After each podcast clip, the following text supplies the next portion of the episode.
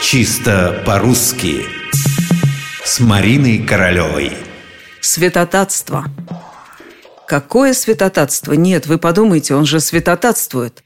Не слишком часто, но все-таки можно услышать из чьих-нибудь уст такие восклицания.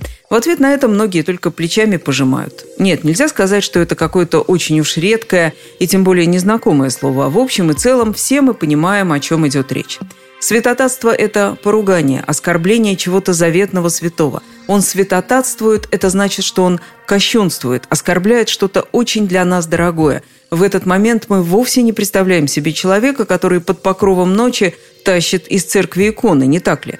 А между тем, вот этого человека и называли изначально «святотатцем». Это слово вообще относилось когда-то только исключительно к религии, к церкви.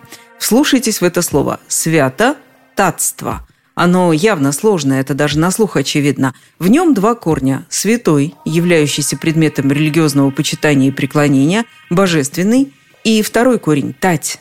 Так когда-то называли вора. Помните выражение «как тать в ночи»? И что же у нас получилось? Светотатство – это воровство божественного, хищение церковного имущества, церковных денег – если поинтересуетесь этим словом в толковом словаре Даля, найдете там такое словечко, как «светотать», тот самый вор, похититель священных и церковных вещей, он же святотатец. Там же есть прилагательные «светотатный» и «светотатственный».